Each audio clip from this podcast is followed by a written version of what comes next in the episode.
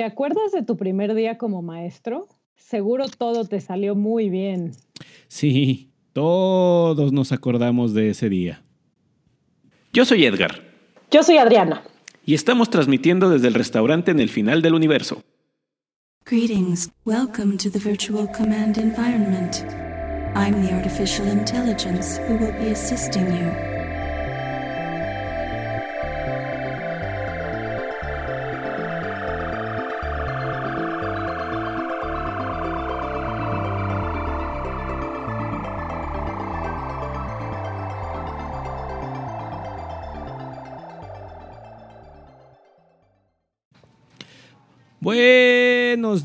Buenas tardes, buenas noches. La hora que nos estén escuchando el día de hoy, ya nos encontramos Adriana y yo aquí en el restaurante en el final del universo para platicar de un apasionante y emocionante tema que es pues que todos o la mayoría de los profesores que nos estamos escuchando hemos sido primerizos en esto de dar clases. ¿Cómo estás, Adriana? Eh, muy bien, yo pensé que ya te ibas a seguir diciendo todo el podcast sin mí, porque ya estás presentando el tema y todo. Sí, pues ahora me toca. Está muy bien. Eh, pues sí, está, está muy interesante el tema porque eh, todos fuimos primerizos alguna vez y sí, es, es terrible no saber, ¿no? Como que quisiera uno viajar en el tiempo en la tardis para para hacer las cosas mejor. Pero mm, bueno, tenemos, tenemos una, una sorpresa por ahí para que nos, para, para ahondar más en este tema, platícanos de la sorpresa.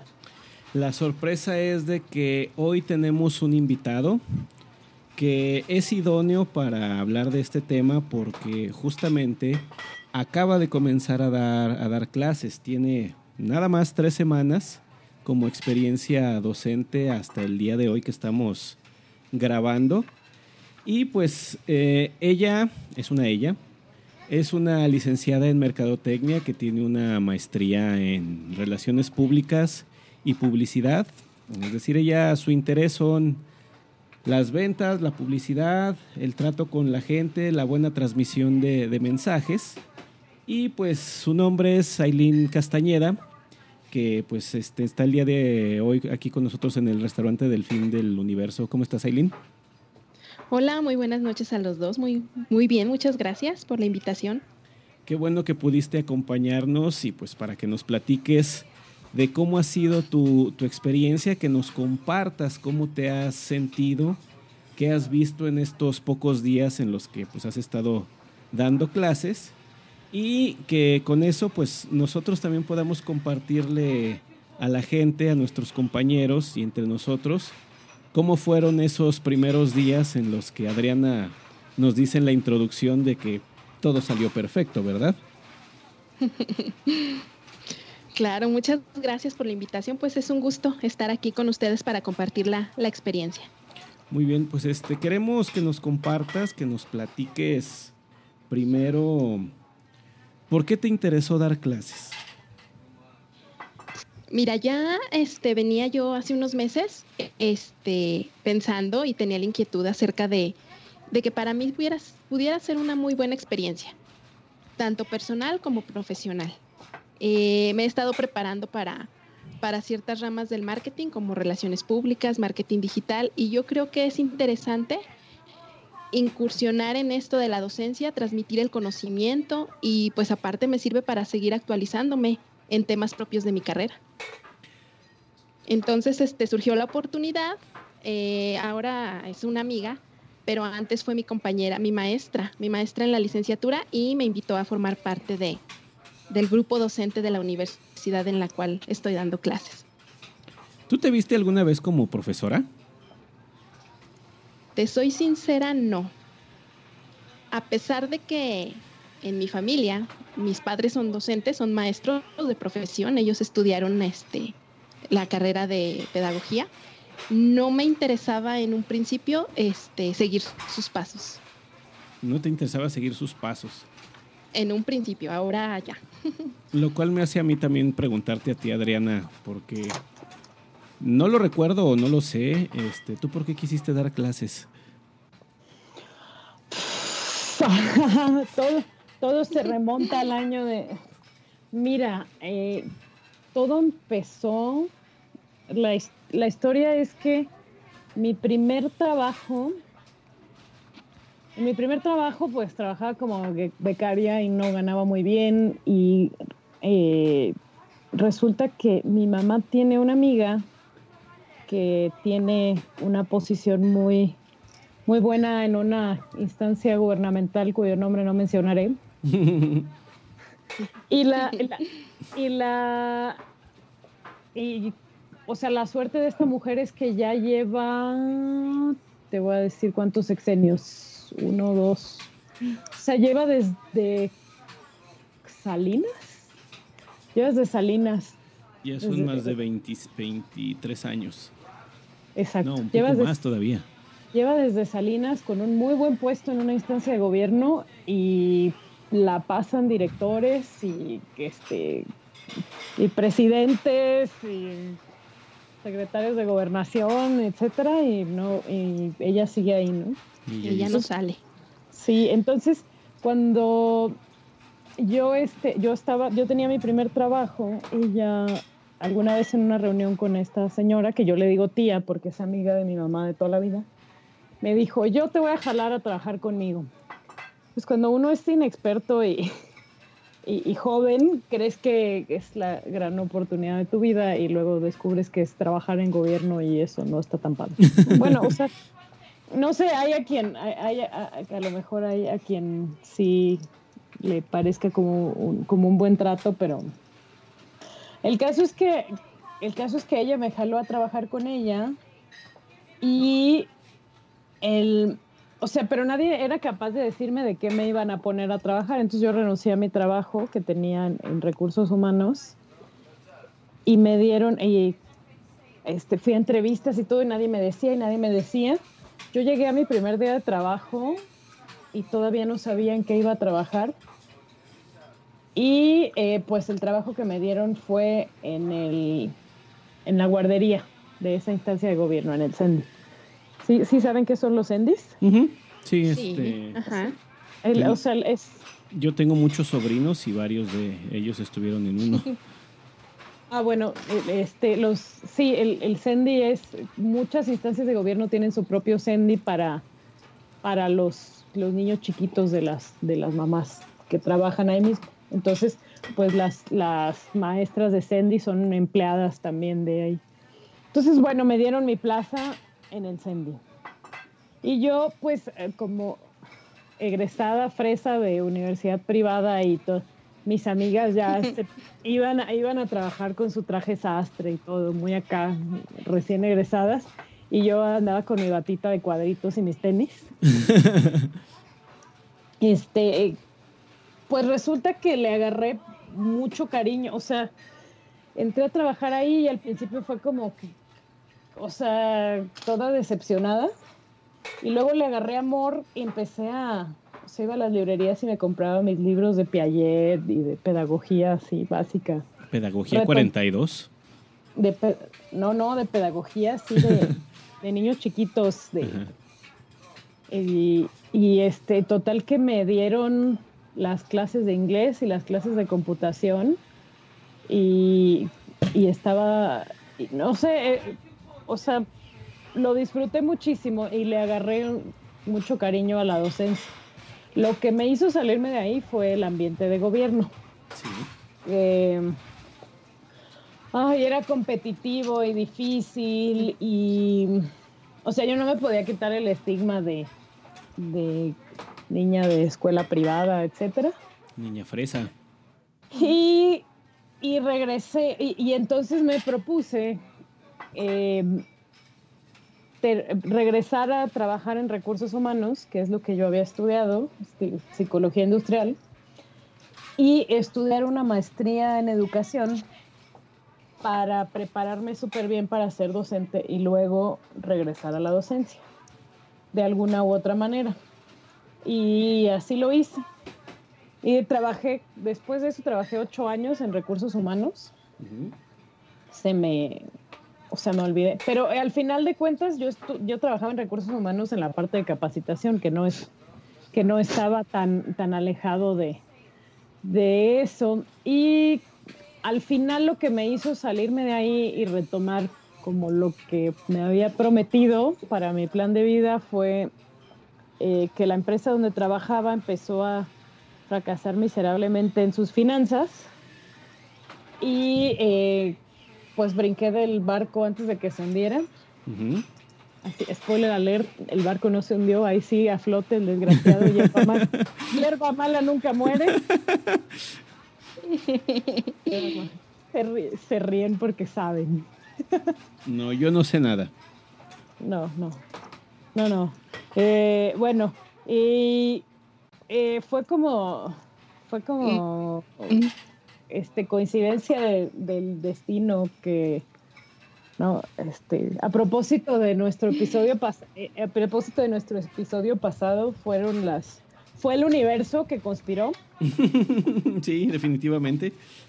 Para que justo cuando cuando estuviera yo buscando trabajo me hablaran de reconocida universidad privada para dar clases en la preparatoria. Y ya, y esa fue mi, y esa fue mi, o sea, el, eso fue como en junio y en agosto de, ese año fue que fue que empecé a trabajar de, de, maestra. De maestra. Pero, o sea, yo tenía como, yo tenía como las ganas de ser docente. Es que yo tuve como dos primeras veces. La primera vez que estuve frente a grupo en el, en el CENDI, que es una cosa trabajar con niños chiquitos. Y la primera vez que estuve de docente con preparatorianos es otra cosa. No sé a cuáles les voy, la verdad. Diferente. Son muy diferentes, pero...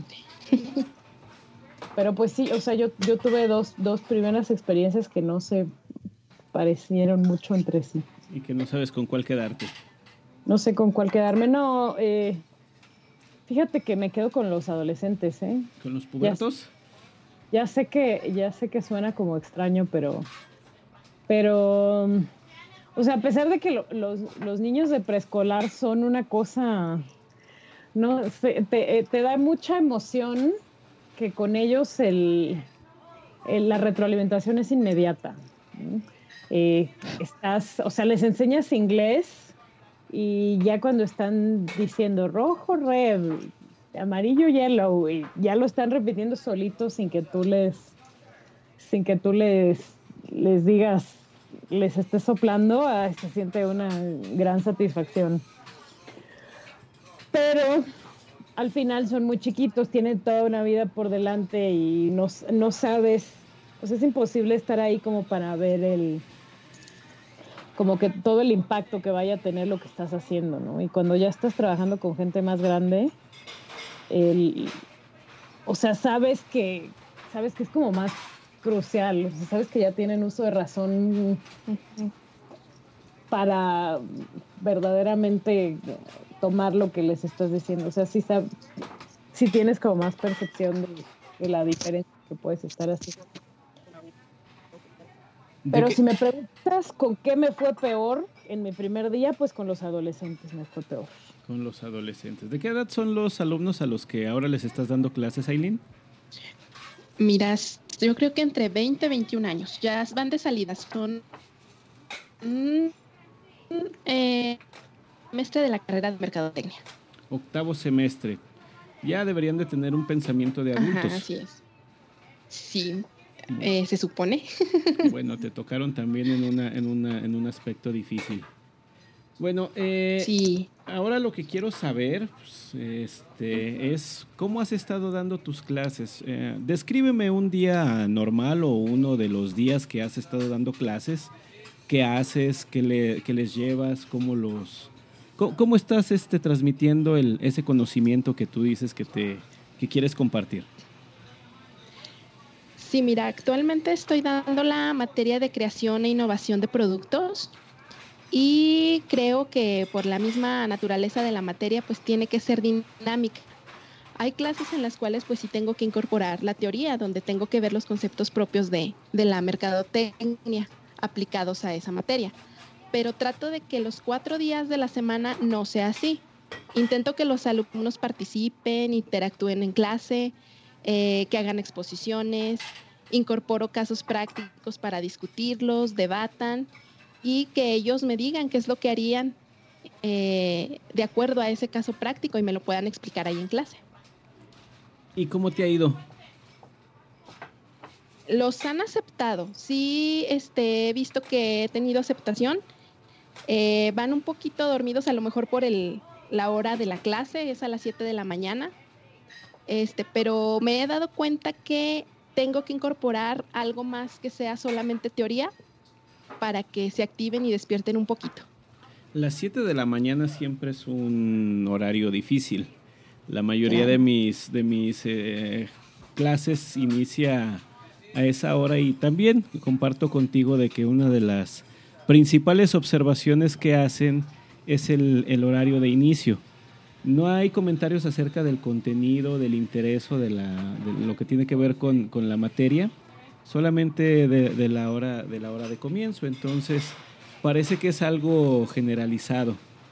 Y bueno, Eileen, yo quiero saber, y este, Adriana, yo creo que también tendrás un, un poco de interés allí en personalmente ¿Cómo te has sentido estos días en, esta labor? ¿Qué, ¿Qué, qué, pasa por tu cabeza?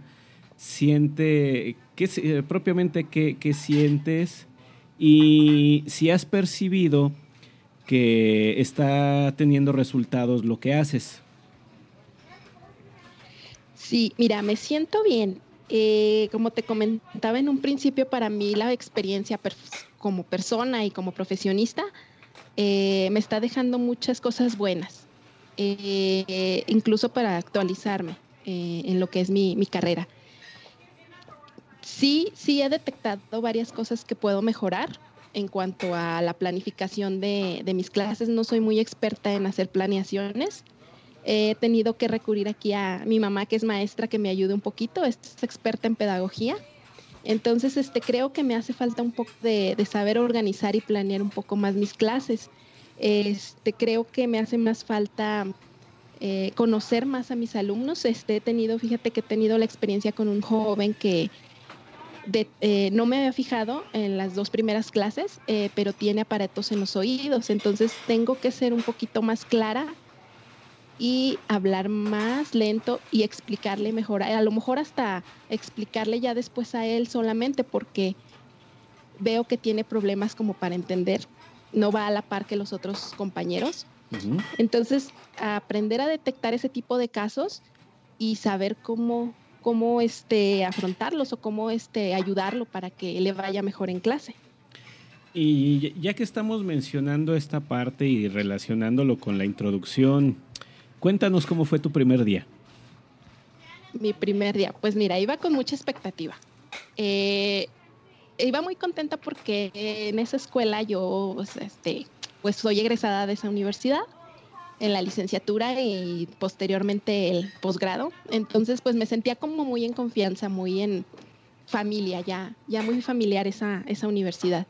Sí, iba con mucha expectativa por, por conocer a mis alumnos. Solamente tengo siete alumnos por conocer a mis alumnos y, y por saber cómo, cómo, me, cómo me recibirían. Me fue bien, sí, sí, me fue bien. Este, casi siempre los primeros días, el primer día pues es de protocolo, ¿no? De cómo vas a dar la clase, cómo voy a calificar, este, pero me fue bien porque creo que, que los muchachos pues sí aceptaron este, eh, la metodología que voy a llevar y, y, pues ahí estoy echándole ganas, te digo, falta, falta, sé que me falta experiencia, eh, pero pues trato de documentarme todos los días y de encontrar nuevas maneras y estrategias para, para captar su atención. ¿Y hasta ahorita cuál ha sido tu día más complicado? El jueves pasado. ¿Por qué? eh, porque les llevé precisamente un caso práctico acerca de mmm, estábamos viendo el ciclo de vida del producto. Entonces, este, yo lo que quería era que en ese eh, hablaba sobre el producto cuando lo lanzaron, su etapa de madurez y cuando fue en decadencia. Entonces yo lo que yo, lo que yo quería que ellos me hicieran en su caso práctico era que me dijeran, ahora, actualmente ellos, este, ¿qué estrategias utilizarían para, para que el producto no, no se fuera a pique, ¿verdad? Para seguir aumentando sus ventas, qué, estrategias de promoción, cómo lo harían. Y la verdad, este, yo no sé si no me entendieron, a lo mejor yo no me di a entender, pero solamente me explicaron conceptos muy básicos, así como bajar el precio, eh, 3x2, eh, promociones en centros comerciales, pero lo que yo quería es cómo lo harían. Entonces fue un tema complicado porque el lunes que les di la retroalimentación, este, o sea, no abundaron, no me dieron algo más allá. Este, se quedaron un poquito cortos en lo que les, les pedí, pero este, ahí ya en la retroalimentación ellos me, dijeron que, que no me habían entendido, que ellos pensaron que solamente qué harían, no cómo lo harían. Entonces ahí es un tema en el que cual yo tengo que poner atención, prestar atención y pues para la mejor en la comunicación con, ellos. Y dado ya el caso, ¿cómo lo resolviste? Eh, pues pusimos, eh, volvimos a, a hablar del tema y este les di algunos ejemplos de cómo este yo lo, lo que yo hubiera hecho en mi caso como mercadóloga y fue cuando ellos empezaron a entender y me dieron ya también ellos sus puntos de vista, me dieron sus ideas muy buenas. Este, y lo dejamos, ese, ese procedimiento, como les comenté, que iba a dar algunos casos prácticos durante el semestre, que era así como la forma en la que íbamos a trabajar. Entonces ya me entendieron y dijeron que para la próxima así y este pues era así como lo, lo iban a trabajar. Muy bien. ¿Y cómo los vas a evaluar o cómo, cómo has pensado hacer las evaluaciones?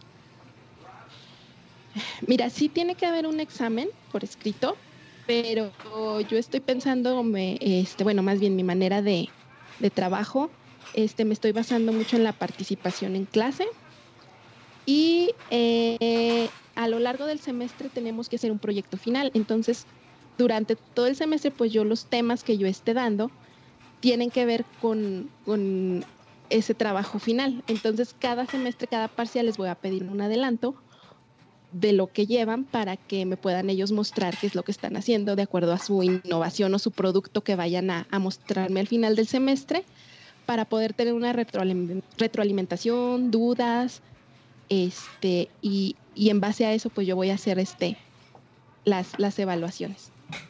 Es decir, si les vas a poner una, una nota, una calificación.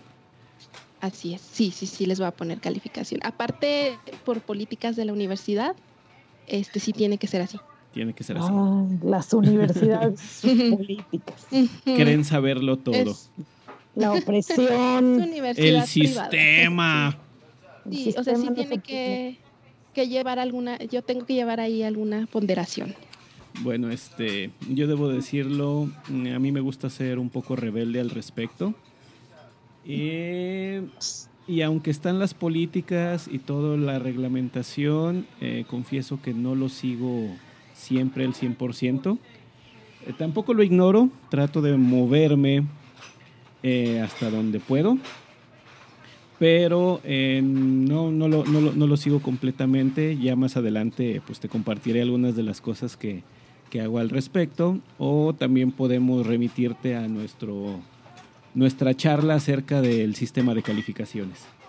Y bueno, también me gustaría preguntarte, hasta ahora, ¿cuáles son las dificultades que has encontrado para hacer tu labor?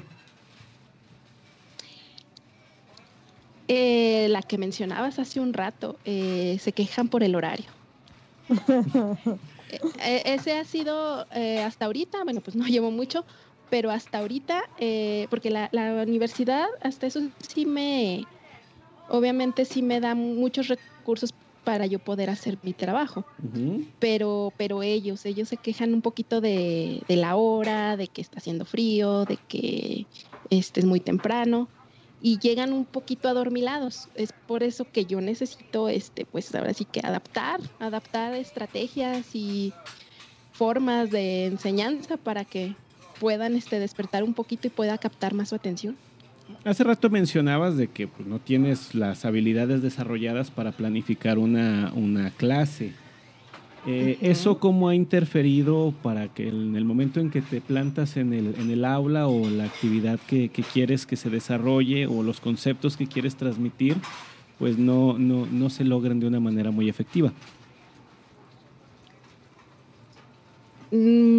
El que casi no investigan lo que les pido. no, no van documentados a las clases. ¿Y cómo resuelves eso? ¿Cómo, cómo has sobrepasado ese problema? Bueno, mire, eh, eh, hace unos días escuché su programa acerca de cómo eh, usar la tecnología a su favor en las clases con el uso del smartphone. Sí. ¿Verdad?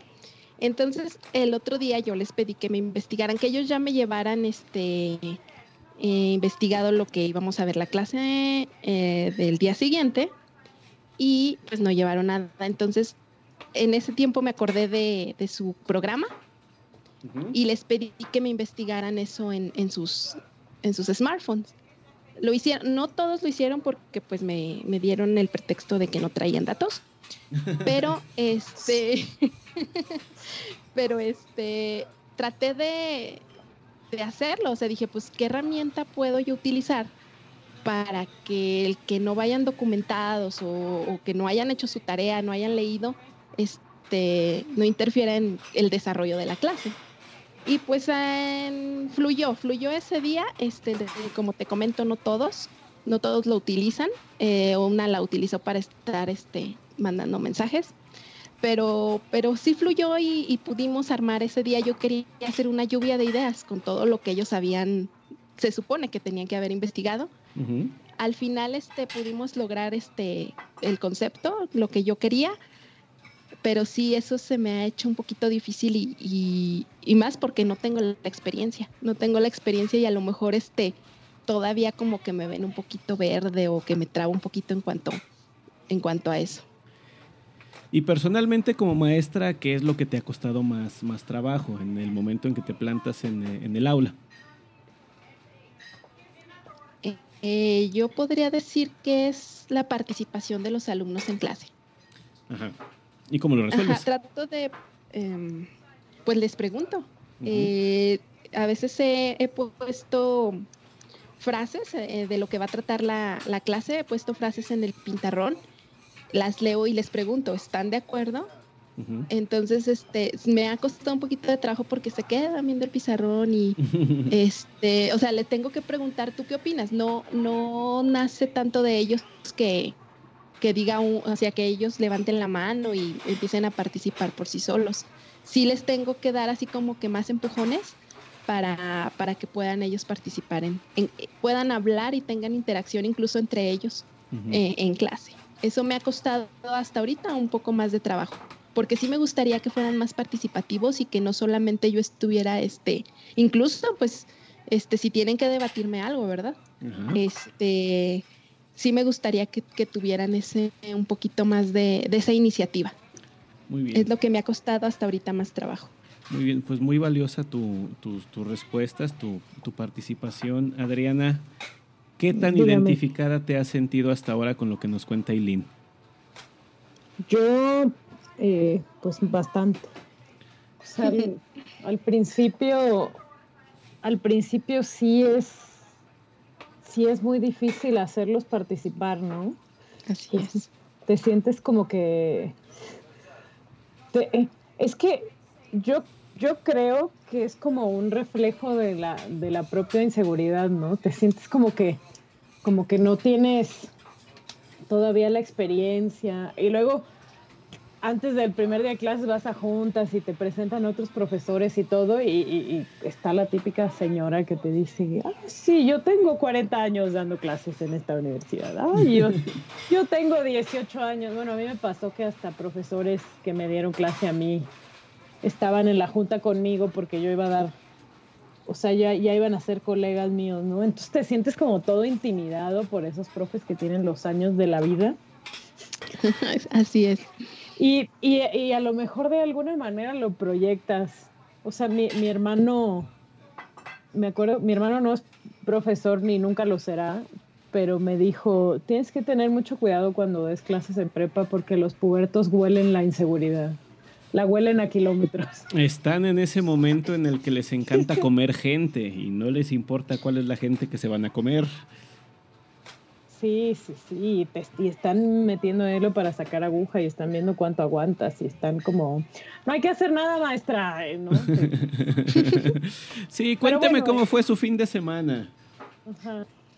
Sí, sí, sí. Miss, ¿cómo se llama su perra? bueno, yo sí les hablo de, de, mis gatos y después los uso como ejemplo para, para lo que estamos ah. viendo en, en, clase.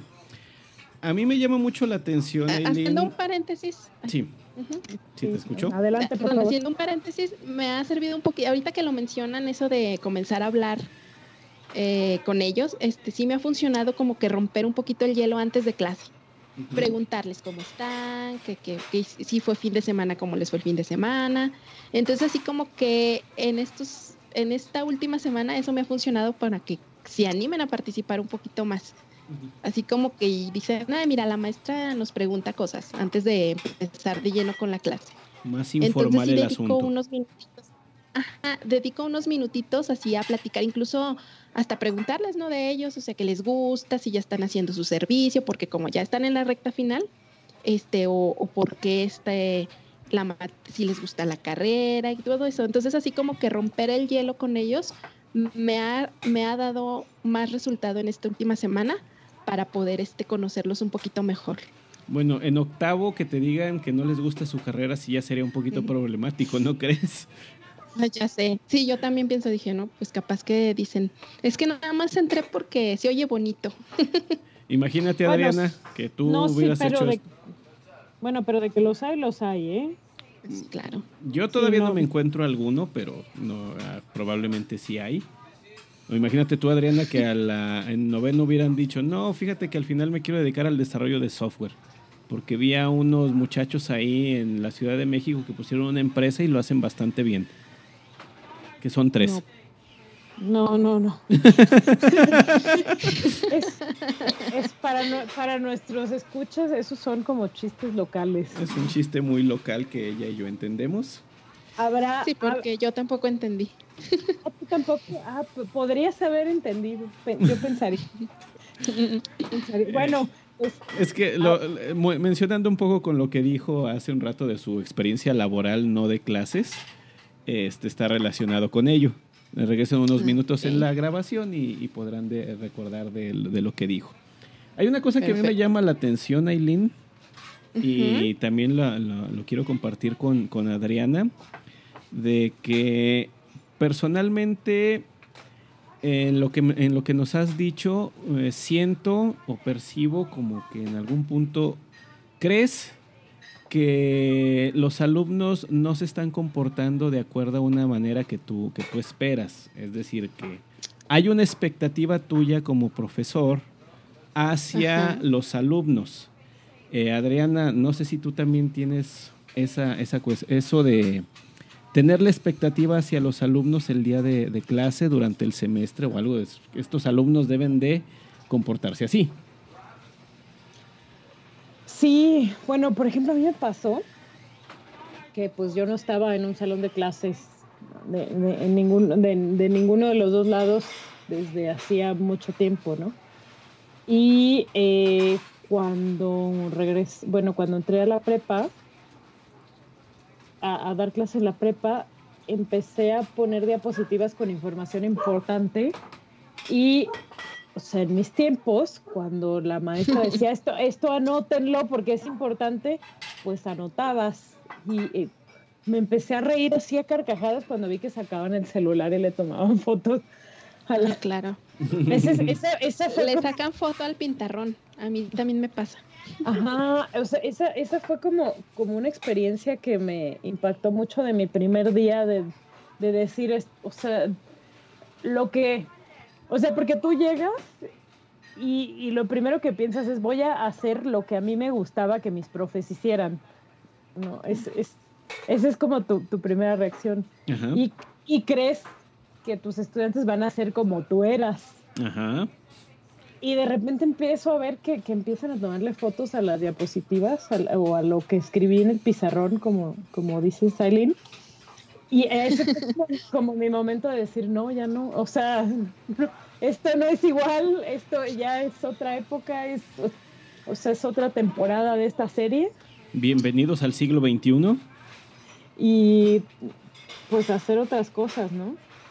Sí, eh, yo te lo menciono, Aileen, y también a ti, Adriana, porque cuando lo estabas mencionando, yo también tuve una, regresión a mis primeros días de, de, clase, porque mi sentir entonces, cuando yo tenía la expectativa y no la, había, no la veía cubierta, yo sentía mucha frustración. O sea, no estoy logrando yo como profesor que mis alumnos se interesen y participen, cuando pues realmente quien tenía la expectativa era, era yo nada más, era una cuestión unilateral.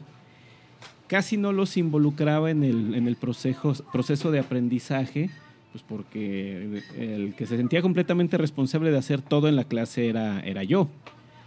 Entonces, posteriormente, aprendí a dejar ese sentimiento de frustración porque no le ayudaba a nadie. Es decir, yo podía tener la, expectativa, pero tenía que ser conjunta, eh, conjunta en la clase, no en... Yo imparto la clase, yo soy la autoridad, yo tengo todo el conocimiento y todo lo que se debe de saber y hacer. Y ustedes siéntense, cállense y no le tomen fotos a mis apuntes porque me voy a enojar. Y pongan atención. Ah, y pongan atención.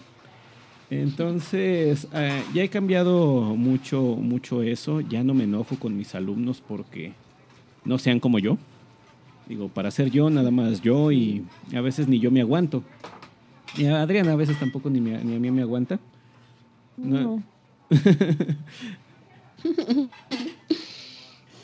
Eh, pero pues mm, queremos que nos platiques, Adriana, sobre ¿qué cosas existen para personas que no nacieron o que no se han formado como profesores, pero que les gusta esto de, la docencia y que lo combinan con un, con un trabajo adicional, porque pues tengo entendido, Aileen, de que no nada más te dedicas a la docencia. Bueno, no, también trabajo en una empresa. Ajá. Sí, entonces no eres profesor de tiempo completo, yo no soy profesor de tiempo completo y tampoco he tenido la formación completa como profesor, pero tengo que cubrir los, los mismos objetivos. Entonces, Adriana, ¿qué tenemos por allí que nos puede ayudar a los no profesores? Eh, bueno, eh, para todos los profesores primerizos, yo les, les recomiendo Personalmente me gusta mucho revisar una página que se llama Edutopia, así como suena, se llama Edutopia. Está en inglés, pero es como un conjunto de, artículos y de blogs y de... Ah, son como, como ideas de una comunidad muy grande de profesores que, que pues aportan ideas. Entonces tiene como un buscador y tú buscas, es como un Google para profesores, digamos. Entonces tú buscas eh, dinámicas de valores y dinámica de honestidad. Y entonces ya te salen, te salen ahí como varias opciones de, ideas que han tenido diferentes profesores y artículos sobre la honestidad y cosas así. Entonces eh, buscas por tema y está muy interesante. Eh, Edutopia tiene, tiene mucho. Y además Edutopia la fundó un señor que se llama George Lucas, a quien en, ah. este, podcast veneramos y, agradecemos. Solo por su pequeño invento de Star Wars. ajá, por, su contribución a la cultura popular. Y otra cosa es eh, buscar un curso. Normalmente las universidades dan estos cursos. Hay, un, hay unos cursos que se llaman cursos de microenseñanza que son como cursos muy breves de, diferentes aspectos que tiene uno que tomar en cuenta a la hora de, dar clase. Entonces, eh, se llama microenseñanza porque lo que, en lo que consiste el curso es en dar como mini cursitos de cinco minutos donde terminas dando como 10 a lo, largo, a lo largo del curso y en, y en cada uno eh, tú hablas del tema que tú quieras durante cinco minutos y te van y, vas eh, contemplando un aspecto diferente de la docencia. Entonces, estos aspectos pueden ser la motivación, cómo, cómo explotar la, la motivación de tus alumnos, eh, cómo manejas tu voz, cómo hablas, cómo, cómo introduces el tema. Cómo introduces el tema, cómo cierras el tema, cómo das ejemplos. Entonces así, es, tienes cinco minutos y lo que te vamos a evaluar es el tono de voz. Entonces hablas cinco minutos. Y luego tienes otros cinco minutos y lo que te vamos a evaluar son tus movimientos. Y tienes otros cinco minutos y te vamos a evaluar cómo interactúas cómo haces preguntas. Entonces, eh, también eh, recomiendo mucho que, busquen aquí lo de lo de microenseñanza para no hay hay mucho en internet sobre sobre micro, microenseñanza y, los aspectos que, se tienen que analizar y, y, pues o sea en resumidas cuentas es eso cómo explotar la motivación que, que no que no sale de la nada, ¿no? Lo que decías es bien importante, eso de, conocerlos y preguntarles y qué hacen y a qué se dedican es, bien importante. Y yo siempre, yo todas mis clases, bueno, o sea, a mí se me da porque, porque a mí me interesan estas cosas, ¿no? Pero, pero yo en mis clases siempre termino hablándoles de superhéroes y de, este, que si ya vieron la película tal, o sea, ahora de los Óscares, hemos hablado de los Óscares durante varias clases. ¿no? Eh, ¿Varias clases en solo dos días? Varios días. sí, bueno, varios grupos, pues. Este, trato de hablarles de cosas contemporáneas. Por ejemplo, yo, bueno, yo que doy redacción, creo que cada episodio lo digo. Por ejemplo, los pongo a que escriban como de, de las series que están viendo o de los libros que están leyendo, pero es como ustedes escojan el tema. Ustedes escojan, ustedes algo que les interese eso, eso es en cuanto a la motivación y también que te vean que eres como un ser humano de carne y hueso. Una, una profesora de la maestría nos decía, nos contaba una anécdota que un día llegó a dar una clase con la media corrida y entonces, o sea, ella se sentía muy incómoda por su media corrida, pero lo que decidió hacer fue pararse enfrente y decirle a sus alumnos, miren, se me corrió la media, se me corrió, se me corrió desde el, desde el tobillo hasta la rodilla, véanla, ¿ya la vieron? Ok, ya, ya me quité eso de encima, entonces ya voy a dar la clase. Y dice que, que diciendo ese tipo de cosas, o sea, si llegas como profesor y dices, oigan, me eché el café encima, qué vergüenza ya, o sea, no, no tienes que estar como ahí escondiéndote la mancha de café o la media corrida, ¿no? O sea, que te vean también que eres un ser humano de carne y hueso que, que te, que, que, respiras y comes como ellos y también te da flojera y te enfermas, ¿no? Que, eres un ser que existe fuera de los muros de la escuela. Bueno, yo, yo no he tenido que decirle lo de que se me cayó el café encima en la mañana. Me ha pasado en, en clase, que todo mundo lo ve. Sí, este, recientemente eso, de que tomé el termo. Eh, quise hacer la operación de hablar y beber café al mismo tiempo y pues obviamente no funcionó. Entonces traía manchas de café en la camisa, que era una camisa muy clara, durante toda la mañana. Pues sí, y ya, ¿no? Y lo aceptas. Sí, y eso hace, como lo dices, muy humano al, profesor y es más relajado el ambiente. Pero, o sea, algo que, podrías hacer, es que yo, lo que no sabes es que yo di mercadotecnia también. Órale. en la prepa, pero, o sea, di, di merca en la prepa para los chicos que estaban orientados a, a que iban a estudiar carreras administrativas. Administrativas, ajá. Como el bachillerato. ajá.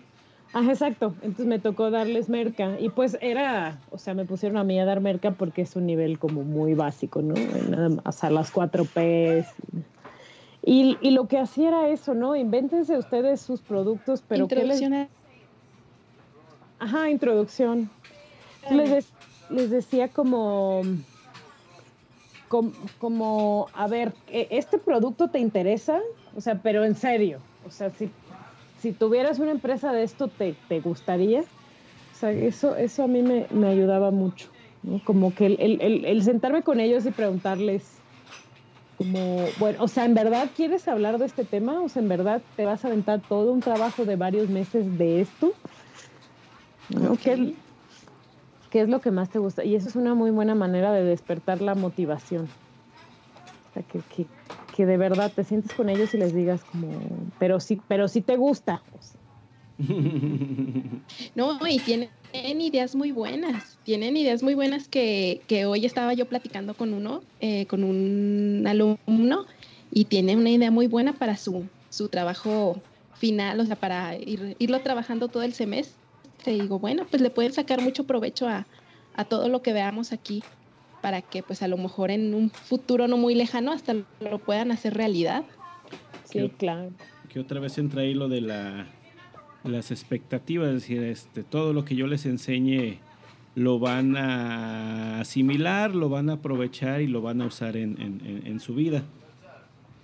Que pues bueno, este, ya, ya veremos en algún momento que sí, pero como dije hace un momento, yo ya no me estreso. Eh, exacto, fíjate que ahora que lo mencionas, sí, sí me ha pasado en la mañana, estaba comentando con un colega, eh, estoy tratando de incorporar este, con él este, algunos, algunos trabajos a que podamos trabajar en conjunto, ¿no? Con nuestros grupos. Y sí como que tenemos las expectativas o decíamos, ay, es que nosotros hacíamos esto, pero pues los tiempos van cambiando.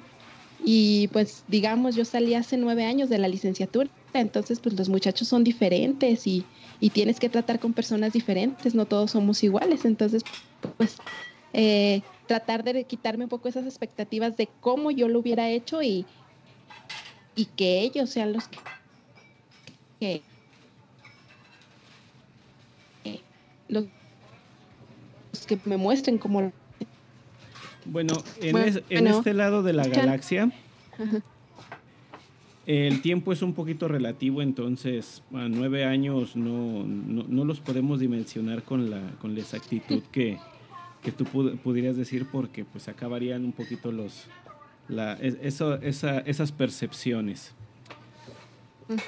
¿Qué, ¿Qué, otra, ¿Qué otra cosa tenemos ahí en la microenseñanza, Adriana, que es útil y nos, y nos sirve a todos los que hemos pasado por esto por primera vez?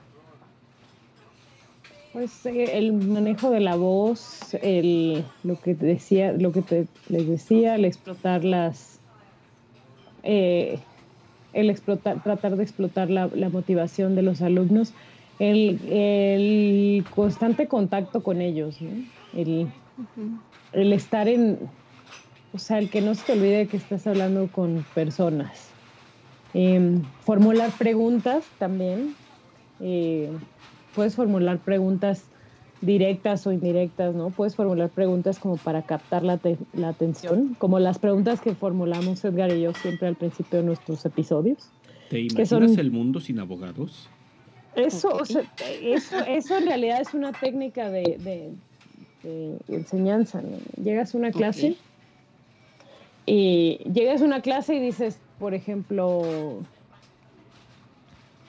ah, yo, por ejemplo, en, cuando di Merca, di un, hice un ejercicio donde les dije, imagínense que son el encargado de, de vender, o sea, de crear una campaña para vender un carro una, una, línea de coches chinos de bajo costo en Alemania. Y entonces todos, no, es que Alemania, los mejores coches del mundo y nadie los va a comprar. Ah, bueno, pues tú eres el encargado. Tú... Lo tienes que hacer. Ajá, tú, tú, ustedes díganme, ¿no? Y ya se juntaron equipos y discutieron. Y ya llegaron a ideas muy buenas, pero, pero eso, formulación de preguntas, ¿no? ¿Cómo, cómo les cómo les llegas, cómo les despiertas la, la curiosidad. Eh, decir, también otra, otra cosa que se ve en los cursos de microenseñanza es decir lo mismo de diferentes maneras. Y no. los... ¿Qué? La variación del estímulo. Exacto. La variación del estímulo es decir lo mismo de diferentes maneras. Eh, es mucho más fácil que alguien entienda un concepto si lo escucha, lo ve escrito y ve un diagrama, por ejemplo, ve un Ah, cuadro comparativo. Eso también se ve en los cursos de... Eso es variar el estímulo, o sea, que, que el estímulo no llega nada más por uno de los sentidos, sino que llega por, por varios. Por. Sí, que no estás hay usando que no estás usando nada más una sola fuente para presentar el, el- el tema, sino de que haces o que utilicen más de más de un sentido a la vez o, o más de un sentido durante el desarrollo de la clase. Ok, claro. Y hay personas que captan, por ejemplo, son más visuales, otros más auditivos. Entonces puedo llegar a ellos de diferente manera, ¿verdad? Sí, que Sí. los kinestésicos, que los eh, lo- eh, que los que aprenden haciendo, que los que aprenden oyendo, que los que aprenden viendo. Yo no me es. acuerdo cuál soy, este, solo me acuerdo que a veces sí me aburría en clase y me ponía a jugar, pero porque ya había Yo entendido. Soy kinestésica. Yo soy auditiva. Ok. Y yo soy kinestésica. ¿Qué? Mm. Poquito de los dos. O sea, necesitabas hacer, Así es. necesitabas hacer, te, te, te picaba estar. Yo era de las que me ponía a dibujar y estaba perfectamente atenta y perfectamente concentrada en, en lo que estaba hablando el profesor, pero dibujando.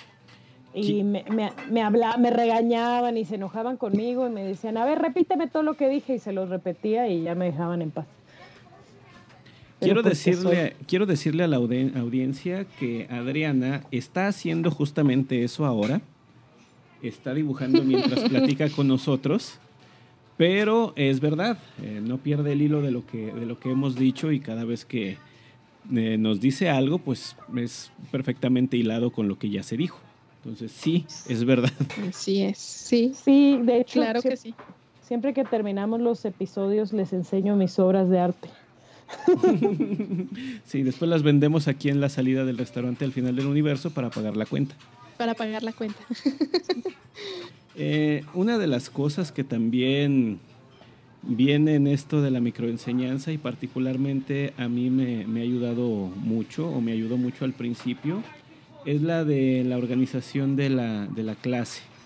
Que tú ya llegues con la estructura de la clase bien definida para que puedas, puedas irlo llevando de una manera más, más fluida. No con las actividades y el plan eh, milimétrico de tal actividad 10 minutos, tal otra actividad 10, este, 30 minutos, etcétera, sino de que sí quede claro cuál es el objetivo que se plantea para ese día y que al menos haya los tres momentos de introducir el tema, desarrollarlo y concluirlo. A mí personalmente cuando comencé había una cosa que me aterraba y era que me hicieran preguntas y yo no supiera la respuesta. Eh, ah, sí. eh, ya no me da miedo que me pregunten y, y no saber porque es un proceso de aprendizaje en, en dos sentidos. Porque mm, ya sabrán, existen los alumnos que solo te hacen la pregunta para bajarte las defensas y tratar de eh, crearte la burla y hay los que tienen la, la- la duda, la duda legítima. A los primeros los desarmo diciéndoles, mira, tu pregunta no tengo la respuesta ahorita, pero por el tono en que lo estás haciendo imagino que tú ya lo tienes, entonces me gustaría saber qué es lo que tú sabes. Obviamente no lo saben, entonces ya nos quedamos los dos con tarea de averiguarlo. El que lo averigua primero se gana unas donas. Y en el segundo eh, caso sí es de que es una duda legítima. Eh, a mí a veces me toman desprevenido porque es un tema que en verdad no, no, he, no he tratado, pero les digo, en la siguiente oportunidad lo, lo- veo en una referencia de las que conozco o le pregunto a algún conocido. Eh, no está mal no saber. El, problema se da cuando haces que eso interfiera en tu, trabajo y en tu persona. Porque, bueno, el hecho de, sentir que uno no sabe y que ya uno fracasa como maestro por no saber, pues creo que a la larga genera cosas que no deberían de, de- de estar allí y a veces hasta uno le puede tomar resentimiento a algún alumno que ni la debe ni la teme. Pero el- eso lo resolví yo cuando llevé microenseñanza simplemente con la organización del tema. Eh, eso mismo a mí me ha ayudado a decir, mira, eh, sí entiendo tu inquietud, considero que es importante, vamos a continuar con esto y la, y la resolvemos más adelante. Porque pues, eh, Adriana ya lo dijo hace rato, los muchachos de, de preparatoria comen humanos, los de universidad también, no, no, han, no han, pasado a, a, a, una edad donde dicen, ya no me interesa tanto el, la, el consumo humano. Sí, eh, son como adolescentes tardíos, ¿no? Y además son más incisivos y son más valientes. O sea, los de prepa les echas un grito y se callan y... Bueno, no, no debe uno gritar, no, no. Depende de qué grites y, este, o sea, y si sirve para llamar la atención. Bueno, no, no es les echas un grito, les hablas de manera Fuerte. firme, ajá, les hablas de manera firme y entienden tu autoridad, pero los de universidad son un poco más desafiantes. Sí. Claro, así es. Así, así es, estoy de acuerdo con, con lo que dices. Sí, sí, son así. Bueno, hoy, hoy eh, entraron, no sé si viste en mi Twitter, hoy entraron, estoy ahorita, estoy dando un, una serie de clases donde son como especie de taller. Uh -huh. Entonces ellos están trabajando, yo nada más me estoy paseando, están trabajando en un proyecto, yo me estoy paseando por la clase, por el grupo de equipo en equipo, viendo cómo van. Entonces, por lo mismo, eh, pues los dejo que entren y salgan al baño, que vayan por su café y regresen. O sea, yo no tengo ningún problema mientras entreguen resultados. Y entonces, de repente se salen cuatro y regresan. Ya habían acabado de trabajar, yo no sé para qué regresaron. O sea, la parte del día de hoy ya la habían terminado. Y regresan con cada quien con un plato de tacos de barbacoa y un vasito de, y un vasito de consomé. Imagínate lo que olía. Sí, y les veo venir y les digo, fuera de aquí no van a entrar con tacos a mi salón. Adiós. Y ya les cerré la puerta en la nariz. Pero bueno, eso no lo hacen los de prepa. Uh -huh. Eso, eso ya son alcances de universitarios ganas de molestar. sí, pero mm. te tenemos que controlarlos de, de alguna manera sin intervenir eh, en una en algo muy autoritario. Es decir, no, no vamos a ser sus cuates de, de, de toda la vida. Eh, tampoco vamos a ser una autoridad rígida, estricta y que obedéceme porque yo soy el maestro y aquí nada más mis chicharrones truenan. Pero pues sí tenemos que buscar la manera de, de inspirarlos, de inspirarlos en, en, en, alguna, en alguna manera. Eh, me acuerdo mucho ahorita, Adriana, de lo que me estabas platicando más temprano, de lo que ocurrió en, lo, en los Óscares. Me gustaría que, que, tú lo contaras. Ah, bueno, o sea, en los Óscares pasaron muchas cosas. no, primero, o sea, lo más relevante fue que casi le dan el premio a la película equivocada. En la sección de In Memoriam pusieron la imagen de alguien que todavía está vivo. ¿Qué? Que no era, así es. Ajá. Y ¿qué, ¿qué, más pasó? Eh, ah, ah, le... ¿Qué, ¿Qué, otro detalle ocurrió? Bueno, no sé, fueron como unos Óscares muy accidentados. No me acuerdo, había, había otro. Ah, claro, el, el ganador de mejor película extranjera. Mejor. Ajá. Ah, la mejor película extranjera era iraní y entonces mandó a la primera mujer astronauta iraní a que recibiera el premio. Ah, y le dieron mejor actor también a, a, Casey Affleck, que tiene como una historia de, de mala conducta por ahí, que es como polémico el tema de si merece o no el premio.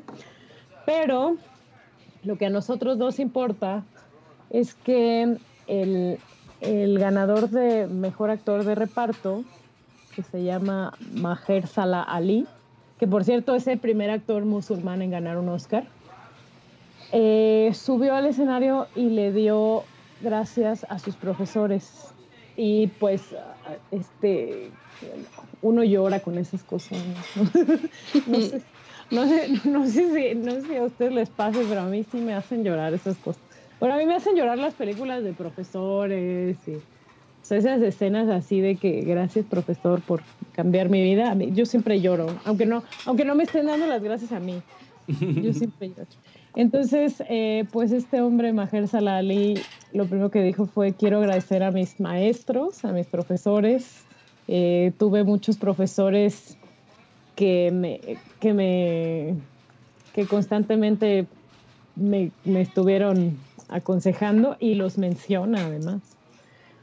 Y también eh, Justin, Justin Paul, el, este, eh, creo que es el que escribió escribió una de las canciones de la no no es cierto es el, el que de, diseño de producción de La La Land también eh, le dio las clases a sus profesores y a su educación y, y a y a, pesar dijo que que daba las gracias a haber estudiado en escuelas donde fomentaban el arte porque eso lo ayudó a llegar a donde está entonces pues esto lo ligamos con el tema de hoy, eh, diciendo que pues sí es difícil empezar y sí es difícil como que agarrar ritmo cuando empiezas a dar clases, pero que al final valen la pena todos tus esfuerzos y puedes llegar a tocar vidas de esta manera, ¿no? O sea, gente que gente que está teniendo el máximo reconocimiento en su disciplina acordándose de ti es, es como e, es como muy gratificante. Algún día, algún día lo lograremos. algún día. Y yo creo que todos tenemos algún maestro que como nuestra estudiantes, ya sea en la primaria, secundaria, prepa, no sé en qué, en cualquier etapa de, de nuestra vida como estudiantes, yo creo que todos tenemos algún maestro que haya marcado.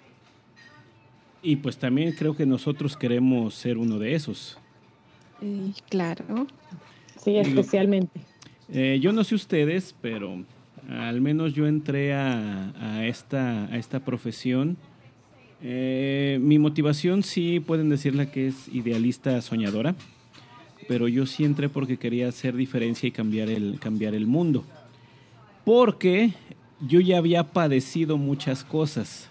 Entonces yo dije, bueno, ¿cómo hago que esto que ya me pasó a mí, que lo sufrí de verdad, no le pase a alguien más. Y encontré, encontré eso. Ahorita recuerdo mucho una, una frase que, que escuché en una plática que nos dio un doctor español, donde decía que la, la profesión de docente es una profesión de amor. Y sí, uno siente pues ese, ese, ese amor hacia, hacia los demás para, para esto, para que logren, logren cosas en, en grande, eh, darles ese, ese empujón hasta donde, hasta donde uno pueda y que lleguen, que lleguen bastante, bastante lejos.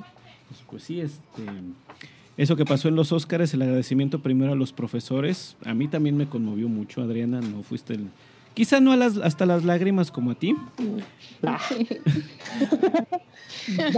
fue bonito, fue bonito. Pero también me conmovió mucho y también me hace recordar a mis, a mis alumnos que ahora ya varios me los encuentro un par de años después de que se graduaron y me saludan con mucho, mucho gusto, se acuerdan de mí. A veces me comparten que ya están eh, aplicando algunas de las cosas que vimos, entonces pues sí, también mi, mi, mi, mi, ego se regocija y pues también aflojó la lagrimita. Y pues eso queremos compartirte, Eileen, de que eh, vas comenzando. Hay un camino largo enfrente. No podremos decir que sea simple, sencillo. Digo, ganar un Oscar no es una enchilada. Eh, exactamente. Pero en el momento en que lo consigues o que tienes un logro un logro que esto se va construyendo poco a poco, es bastante gratificante y pues a nosotros también como profesores nos toca, nos toca ir aprendiendo, ¿verdad, Adriana?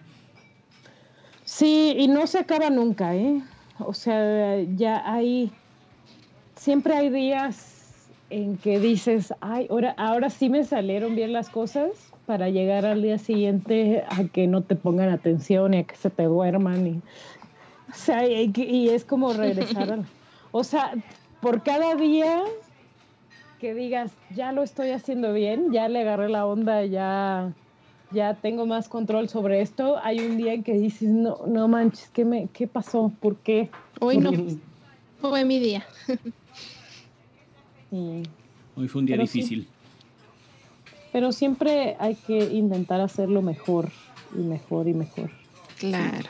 Y apoyarnos mutuamente, hacer una comunidad donde no estamos solos, podemos apoyarnos, podemos aconsejarnos, podemos pedirnos eh, consejos, podemos pedirnos información o incluso compartir algo que consideremos valioso para todos. Sí, sí eso ayuda mucho también. Eso ayuda mucho también. Y tú también, Aline, este, contacta a, la gente que da la misma materia que tú o que da materias parecidas. Eso siempre ayuda. Pasarse apuntes, este, no, o sea, no, no, no ser rivales, no, no estar como peleándose por quién tiene la mejor evaluación de los alumnos y esas cosas nada más nos retrasan como humanidad. Mejor hay que ayudar, ayudarnos. De acuerdo.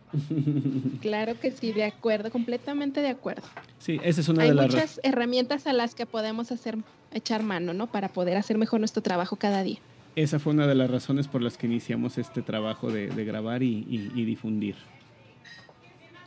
Y pues bueno, Adriana, una, una, charla muy, muy agradable el, día de, el día de hoy aquí con, con Aileen. Eh, ya casi se nos termina el, el café el día de hoy. Eh, recuérdanos nuestras redes, nuestros puntos de contacto. Eh, bueno, eh, estamos en, en, nuestra página de internet es 42.edgarfernandezconz.com. Próximamente estaremos publicando las obras de arte que hago mientras grabamos. ¿Qué mientras graban? Ajá. Sí, hoy se las quedo a deber porque no, no hice más que garabatos. Eh, pero, eh, ah, bueno, eso es la página de internet. Eh, en nuestro Facebook estamos como Pedagogía 42 y también en, en Twitter estamos como Pedagogía 42. Recuerden, Pedagogía sin acento. Y por aquí, ah, bueno, en Twitter, no, nunca damos nuestro, nuestros Twitters personales. ¿no? Este, yo estoy como Adriana-OA. ¿Y tú, Edgar? Yo estoy como EDFRZ1. Por ahí para que nos sigan nuestras cuentas personales. Pues queremos agradecerte por tu tiempo el día de hoy, Aileen. Este, una, una charla muy, muy agradable. Eh, ¿Qué último mensaje nos dejas? Pues a seguir preparándonos, como decían ustedes, este me queda de, de enseñanza y como conclusión que podemos echar mano de muchos, muchos recursos que no solamente este, de alguno, sino que como ya lo habían compartido ustedes en algunos otros este, programas, eh, la música, el leer, este, el uso de la tecnología, yo creo que nos puede echar mucho la mano para, para poder enriquecer cada vez más nuestro trabajo como docentes y aprender uno del otro. Eso es lo que me deja ahorita este como, como mensaje, como enseñanza que pues hay que echarnos la mano. Somos una comunidad grande y, todos este, tenemos experiencias diferentes que podemos este, compartirlas. Perfecto. Pues bueno, Adriana, creo que por el día de hoy eso será todo lo que, lo que digamos. Eh, yo me despido, pues les agradezco mucho por el, por el tiempo, por el café, por los cupcakes de Doctor Who, que estaban muy buenos. Y pues, hasta luego. Mm, hasta luego y gracias por el pescado. Muchísimas gracias por la invitación y por el café.